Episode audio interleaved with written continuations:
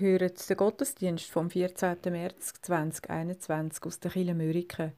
Es predigt die Vikarin Regula Blindenbacher über den Jesus als Partykiller.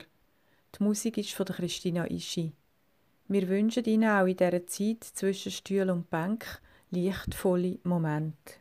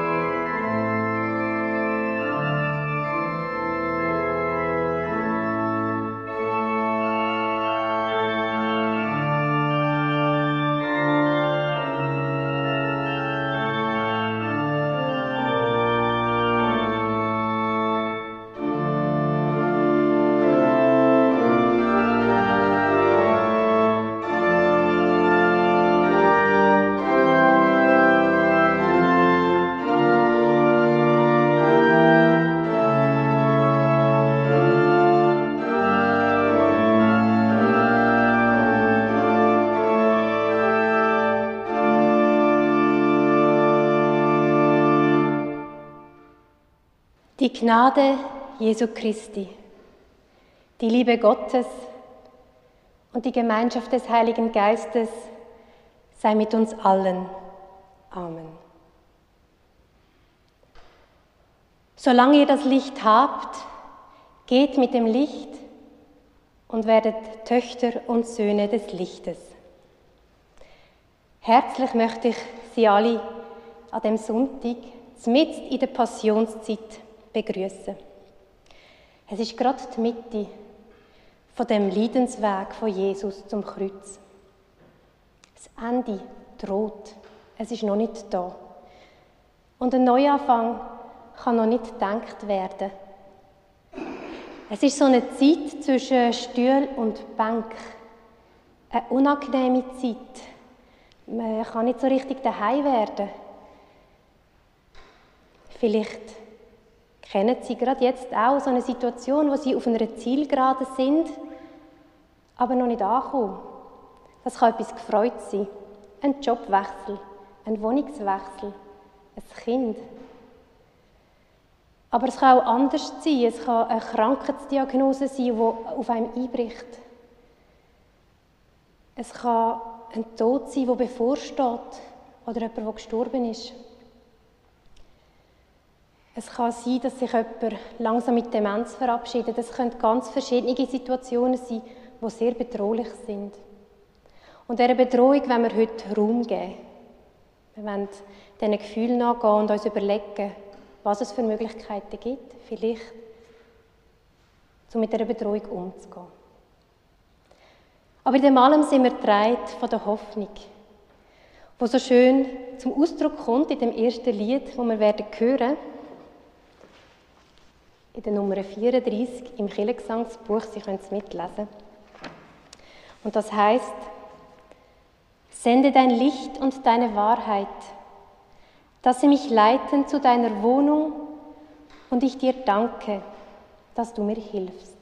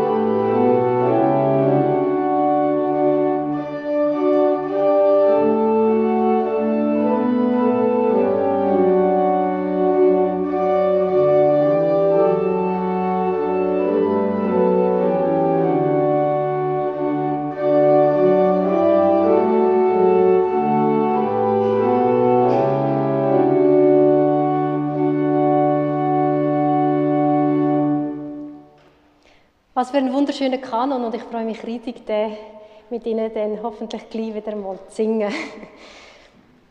Aber jetzt sammeln wir uns zum Gebet. Lebendiger Gott, du lässt wachsen und werden. So sitzen wir da mit unseren Füßen fest auf deiner Erde. Gott, du bist voll Bewegung, voll Kraft.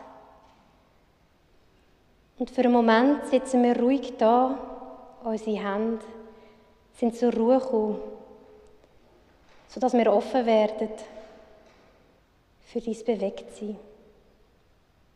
Gott, du schenkst uns den Lebensatem. Und so lassen auch wir den Atem in uns einfließen, unseren Körper füllen und spüren, was da ist. Wir nehmen es an und legen es in deine Hände. Und so sind wir jetzt parat. Amen.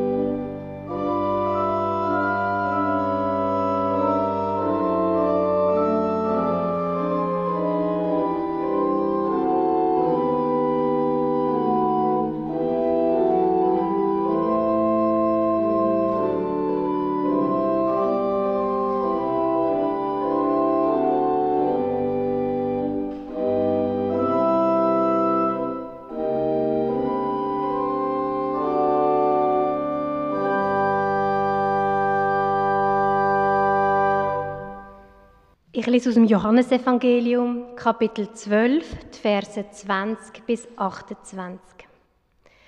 Im Johannesevangelium kommt Jesus nur ein einziges Mal nach Jerusalem. Und in dem Textabschnitt ist er dort jetzt gerade angekommen. Unter denen, die zum Fest nach Jerusalem hinaufgingen, um anzubeten, waren auch einige griechischsprachige Menschen.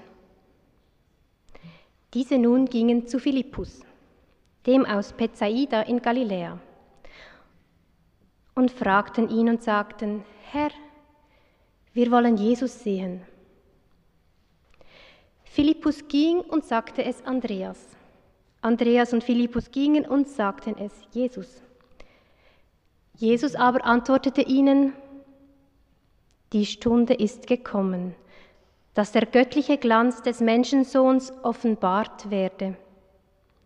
Amen, Amen, ich sage euch, wenn das Weizenkorn, das in die Erde fällt, nicht stirbt, bleibt es allein. Wenn es aber stirbt, trägt es viel Frucht. Wem sein eigenes Leben über alles geht, der verliert es. Wer aber in dieser Welt sein Leben loslässt, der wird es für das ewige Leben in Sicherheit bringen. Jetzt ist meine Seele erschüttert. Und was soll ich sagen? Du Gott, errette mich aus dieser Stunde, rette mich vor dem, was auf mich zukommt. Aber darum bin ich in diese Stunde gekommen. Du Gott, lasse deinen Namen aufstrahlen. Da kam eine Stimme aus dem Himmel. Ich habe ihn aufstrahlen lassen und ich werde ihn wieder aufstrahlen lassen. Den Textausschnitt können wir auch in einem Lied nachlesen, und zwar im Kirchengesangsbuch unter der Nummer 456, Korn, das in die Erde fällt. Christina Ischi wird ein kurzes Vorspiel machen und dann für alle drei Strophen zum Mitlesen mitspielen.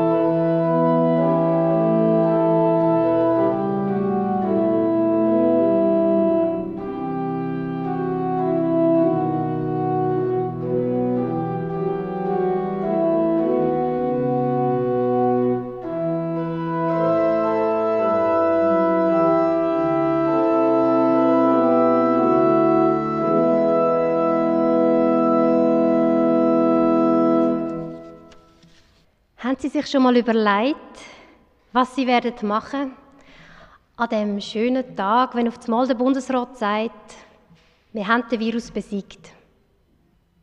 Vielleicht würden Sie gar nicht viel ändern, aber vielleicht haben Sie da schon ganz viele Ideen. Vielleicht würden Sie am liebsten rausgehen und allen Menschen die Hände schütteln, auswärts essen oder vielleicht ein grosses Fest feiern, also ein grosses Viruserlösungsfest. Das könnte ich mir gut vorstellen. Da würde ich es mir gut gehen lassen. Malen wir uns doch das für einen Moment aus. Die Freude, die Dankbarkeit, dass wir einander nicht mehr anstecken können, dass man nicht immer muss Angst haben, dass jetzt vielleicht gleich noch jemand trifft, schwer trifft.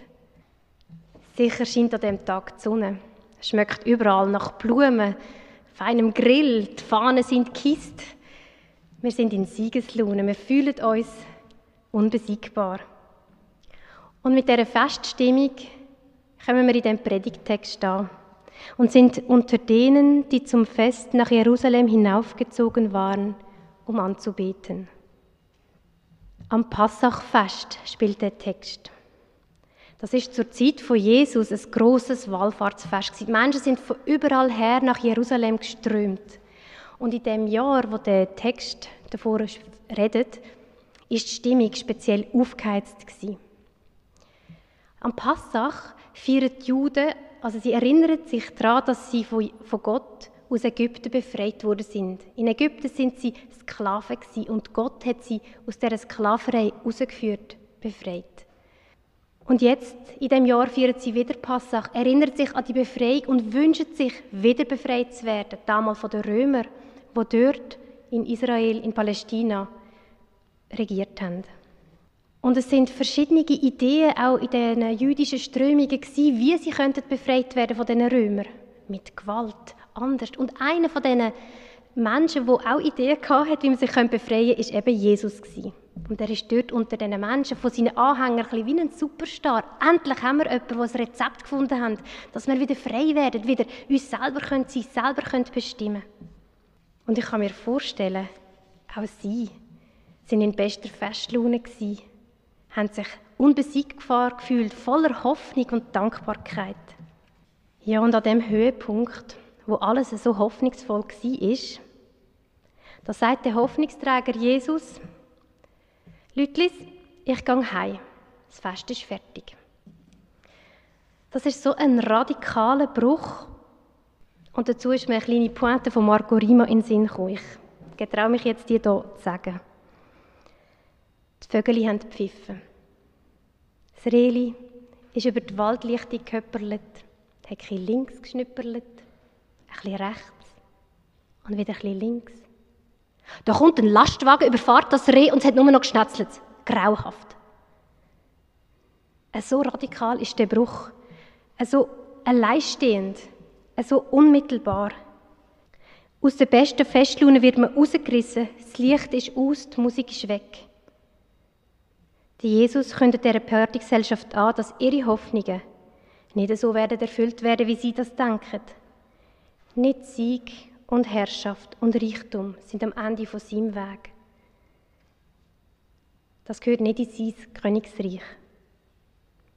Stattdessen kündet er den Menschen Karfreitag an. Er kündet ihnen sein Leiden an.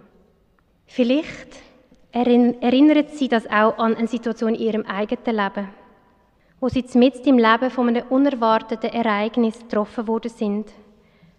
Ein Moment, wo mitten im Leben das Lachen, die Musik verstummt sind und das Licht ausgelöscht. Ein Moment, wo sie nicht einmal Zeit hatten, zu realisieren, was da jetzt gerade passiert. Und sie aber ganz klar in sich gehört haben, dass es so nicht gut ist. Und sie den innigen Wunsch gespürt haben, dass es wieder so soll sein wie vorher. Man fühlt sich im freien Fall.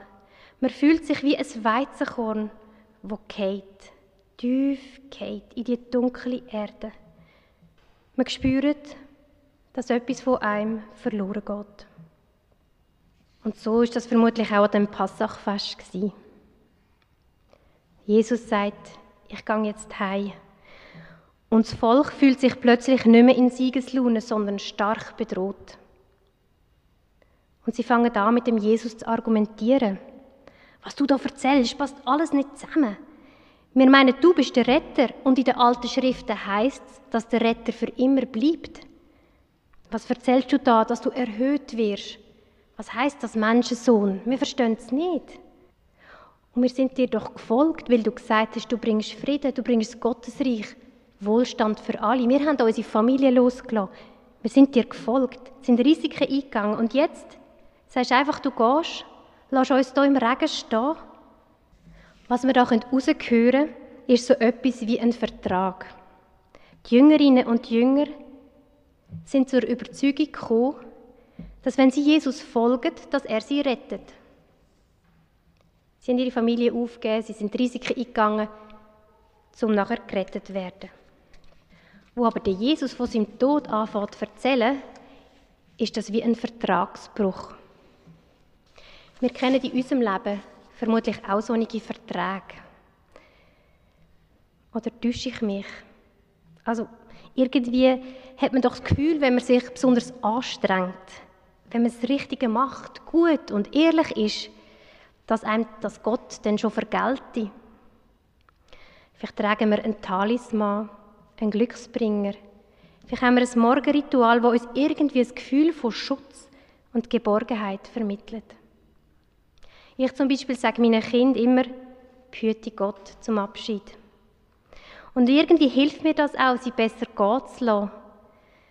Irgendwie darauf zu vertrauen, dass Gott sie dort begleitet, wo ich sie nicht mehr beschützen kann. Und gerade auf diese Art bauen die Verträge so Schutzmauern um einen herum, wo, wo einem vor dem Chaos bewahrt, vor der Sinnlosigkeit, vor der Finsternis. Der Vertrag, den wir Gott zum Unterschreiben hergelegt haben, hat einen Schatz und der heißt Lust zum Leben. Der Vertrag gibt uns die Sicherheit und so wagen wir es, jemandem zu vertrauen, uns zu verschenken, zu lieben, weil der Vertrag sagt ja, dass uns nichts passieren kann, dass es schon gut kommt. Aber Gott hat den Vertrag nicht so unterschrieben und auch nicht zurückgeschickt. Und das merken wir spätestens dann, wenn etwas passiert, wo wir uns nicht haben können vorstellen wo wir nicht damit gerechnet haben. Dann realisieren wir, dass der Vertrag irgendwie nicht verhebt, dass der Vertragsgott versagt hat. Das Chaos bricht ein und wir sind mit in der Sinnlosigkeit. Man weiß nicht mehr, was man sich festheben soll, wo der Schutz noch ist, wo man doch da bestellt hat. Und in der Abwehr hebt man am Alten fest, versucht seine Schutzmauer irgendwie wieder aufzubauen. Man klagt und versucht wenigstens mit Wort dieser Situation wieder Herr zu werden. Leiden kann dazu führen, dass die Perspektive ganz eng wird und man ganz fest beim eigenen Schmerz ist. Und das sind ganz wichtige Trauerprozesse.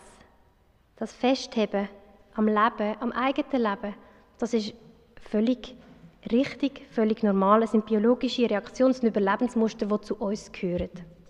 Aber jetzt ist die Party fertig. Jesus hat klar gemacht, dass er geht, dass er besiegbar ist. Und er sagt eben noch mehr. Er sagt, dass das nicht das Ende ist.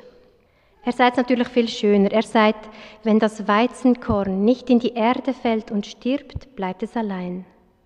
Wenn es aber stirbt, bringt es viel Frucht. Er sagt auch noch, wem sein eigenes Leben über alles geht, der verliert es. Wer aber in dieser Welt sein Leben loslässt, der wird es für das ewige Leben in Sicherheit bringen. Er sagt also, wer in dem engen Fokus auf sein Leiden verharrt, der wird sein Leben verlieren. Es ist ein Appell, sich selber nicht so wichtig zu nehmen, nicht zu meinen, dass die eigene Party die Welt bedeutet, und das eigene Leiden die ganze Welt bedroht. Aber wie geht es Ihnen mit dem Appell? Können Sie dem zustimmen? Oder finden Sie den eine Überforderung? Für mich ist es ein bisschen beides. Den Appell loszulassen, mich selber loszulassen, auch im tiefsten Leiden, ist eine sehr hohe Messlatte. Da in dem Johannes Johannesevangelium steht, dass der Jesus das können. Und ich glaube, dass es Menschen gibt, wo das, wo das schaffen. Aber wenn wir realistisch bleiben, muss man auch bedenken, dass das Evangelium, das Johannesevangelium, 80 Jahre nach dem Tod von Jesus geschrieben worden ist. Es ist also eine rückblickende Einsicht von der johannäischen Gemeinde, wie sie mit dem Verlust von ihrem Retter umgegangen sind. Und so dürfen wir den Satz wahrscheinlich mitnehmen. Wenn unsere Schutzmauern einbrechen, wenn wir nackt und hilflos dastehen, wenn Klagen und Wehren den alten Zustand nicht mehr haben können, Rückgänge zurückbringen ist es vielleicht eine Hilfe und ein Trost, können loszulassen. Oder mit dem Wort vom Evangelium, wenn wir als, Wort, als Weizenkorn in die Erde gefallen sind, unser Ende gekommen ist, dann dürfen wir darauf vertrauen, dass das nicht das Ende ist. Dass aus dem Korn viel Frucht wird wachsen. Aber es bleibt, es bleibt ein höherer und irgendwie abstrakter Anspruch, sich selber so loszulassen. Einer, der jetzt nicht einfach so Tränen aus einem verbriegten Gesicht kann trocknen kann. Vielleicht schafft er es aber, uns rauszulocken, sodass wir uns auf die Suche machen, nach dem Gott, der uns als Weizenkorn nicht bewahrt und trotzdem ewiges Leben verspricht. Die Frage ist, wie sollen wir leben, wenn die Sicherheitsmauer auf Mal eingebrochen sind und das Leben so zerbrechlich geworden ist? In jedem Moment. Keine Ausbildung von dieser Welt bereitet uns auf das Gefühl der Ohnmacht vor. Der Jesus sagt in seiner Ohnmacht, jetzt ist meine Seele erschüttert. Und was soll ich sagen? Du Gott, errette mich aus dieser Stunde, rette mich vor dem, was auf mich zukommt. Aber darum bin ich in diese Stunde gekommen. Du Gott, lasse deinen Namen aufstrahlen. Gott, lasse deinen Namen aufstrahlen. Was heißt das? In den letzten Wochen habe ich mit vielen Menschen geredet, über das Betten und über ihren Glauben. Und viele Menschen haben gesagt, sie spüren Gott in der Natur. Wenn sie rausgehen, unter dem freien Himmel, wenn sie über Felder laufen und Blumen sehen, dort spüren sie etwas von dem Glanz.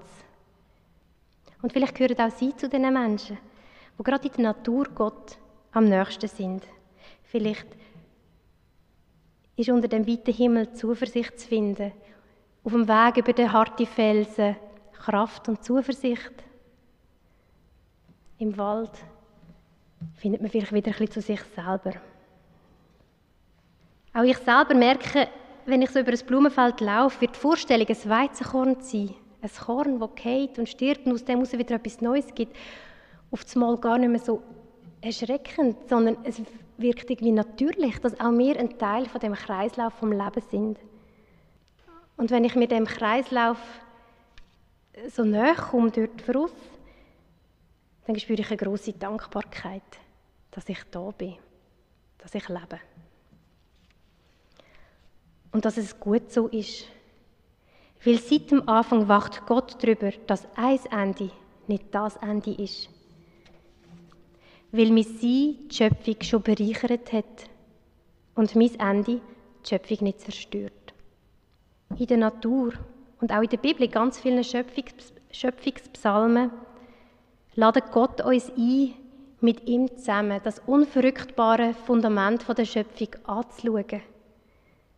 Das Strahlen von seinem Namen zu sehen. Und ich wiederhole mich vielleicht ein bisschen, aber wenn wir die Schöpfung anschauen, dann hört man, oder ich höre dann einen Jubel. Ein Jubel, wo mir von dem bedingungslosen Geschenk erzählt. Dass alles, was ist und auch war, ist, bedingungslos geschenkt ist. Und sich durch das es da ist, schon gewehrt hat gegen das Nichtsein. Alles, was lebt, hat schon sein Meisterwerk vollbracht. Gott ist kein Gott, der unser Leben mit Bedingungen verknüpft, der Verträge aufstellt, sondern er schenkt uns das Leben bedingungslos. Und das ist auch in den zerbrechlichsten Momenten spürbar. Und wenn ich mir nochmal die Natur vorstelle, wenn ich in den Bergen stand, vor dieser Mächtigkeit, vor dieser Weite, dann spüre ich auf einmal Raum für mein Leben, wo noch gar nicht feststeht. Ich fühle einen Platz für ein Freudenfest in aller Zerbrechlichkeit. Ich spüre eine Größe, eine Herrlichkeit, die mich tanzen lässt und meine besten Energien freisetzt. Und wo mir den Mut macht, jeden Morgen wieder freudig die Fensterläden aufzumachen und die Schöpfung von Neuem zu begrüßen. Du Gott, lasse deinen Namen aufleuchten. Amen. Wir hören jetzt das Lied Morning Has Broken aus dem Kirchengesangsbuch Nummer 533. Sie finden dort auch den deutschen Text dazu. Also wir hören es und Sie dürfen mitlesen, wenn Sie Lust haben.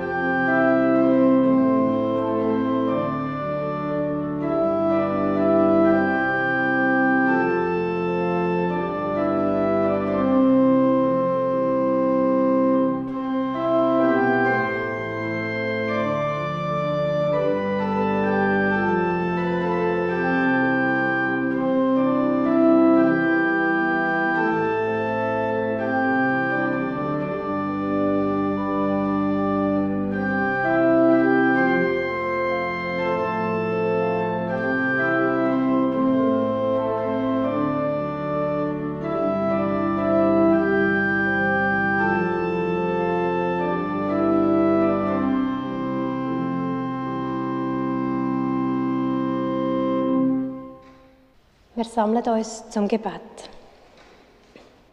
Gott, du Schöpferin von Himmel und Erde. Alles, was wir sind, kommt von dir. In dieser Welt ist viel Leiden, Ungerechtes, Unnötiges, Sinnloses und anders. Wir bitten dich, bist du mit dem Licht unter uns. Zeig du uns den Weg in der Finsternis und hilf uns gegenseitig auf dein Licht hinzuweisen. In der Stille, wenn wir jetzt Menschen und Situationen vor dich bringen, wo dein Licht so dringend nötig ist, oder Menschen und Situationen, die uns allen helfen, dein Licht in dieser Welt zu sehen. Bitte nimm all die Bitten, all die Menschen und auch uns selber auf in dein Netz, wo Leben heisst. Und all die Gebete und Bitten wenn wir jetzt aufnehmen in die Worte, wo Jesus Christus uns gelehrt hat. Unser Vater im Himmel geheiligt werde dein Name, dein Reich komme, dein Wille geschehe, wie im Himmel so auf Erden. Unser tägliches Brot gib uns heute und vergib uns unsere Schuld, wie auch wir vergeben unseren Schuldigern. Und führe uns nicht in Versuchung, sondern erlöse uns von dem Bösen denn dein ist das Reich und die Kraft und die Herrlichkeit in Ewigkeit. Amen.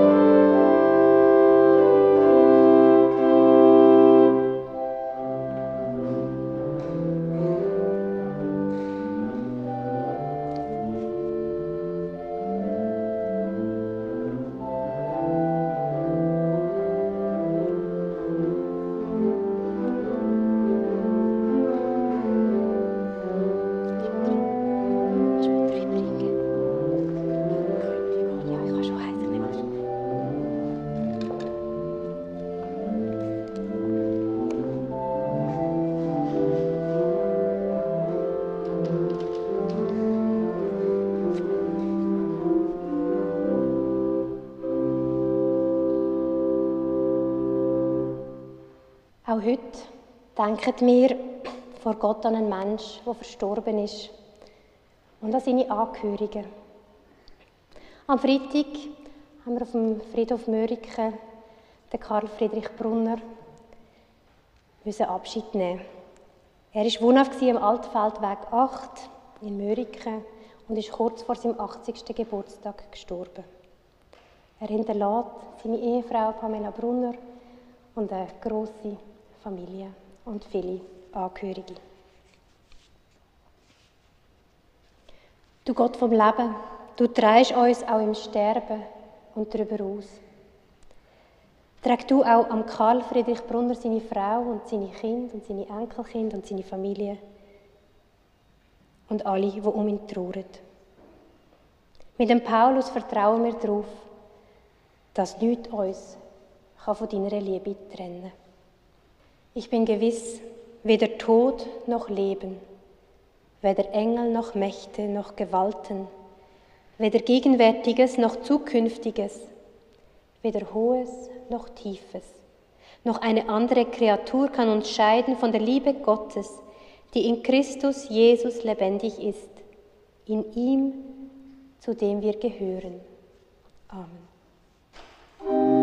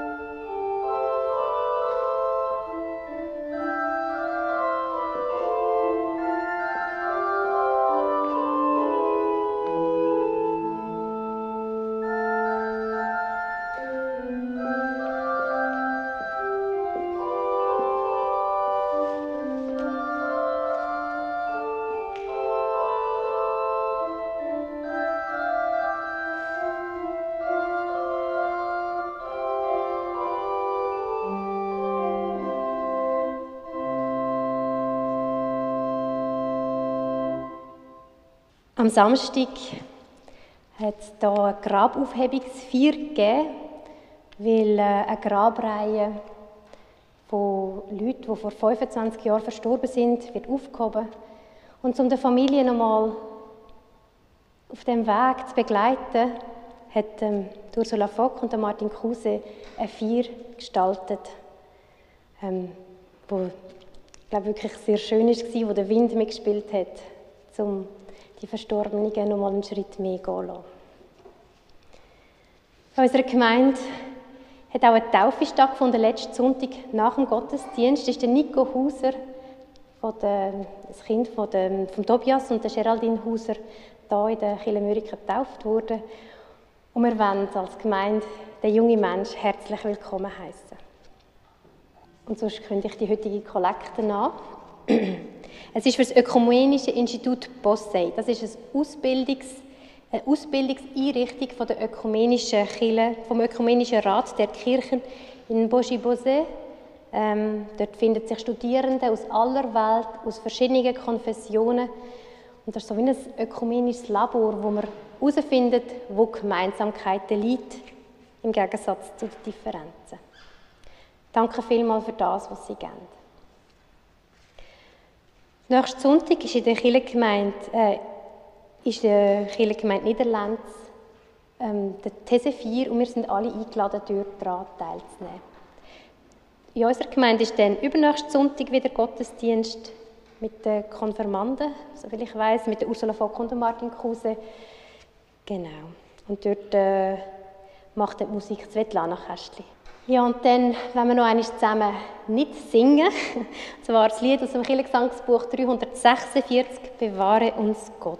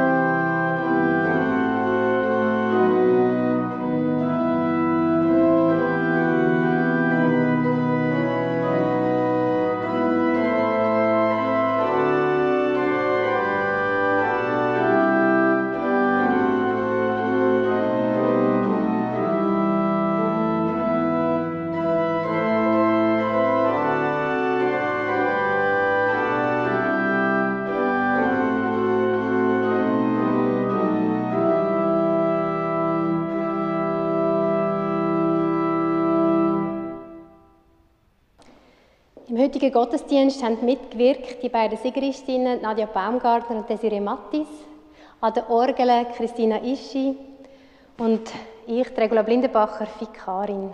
Wir wünschen Ihnen ganz einen schönen Sonntag. Geht hin in Frieden. Gott behüte dich und beschütze dich. Gott lasse sein Angesicht über dir leuchten und sei dir gnädig. Gott erhebe sein Angesicht auf dich und schenkt dir Frieden. Amen.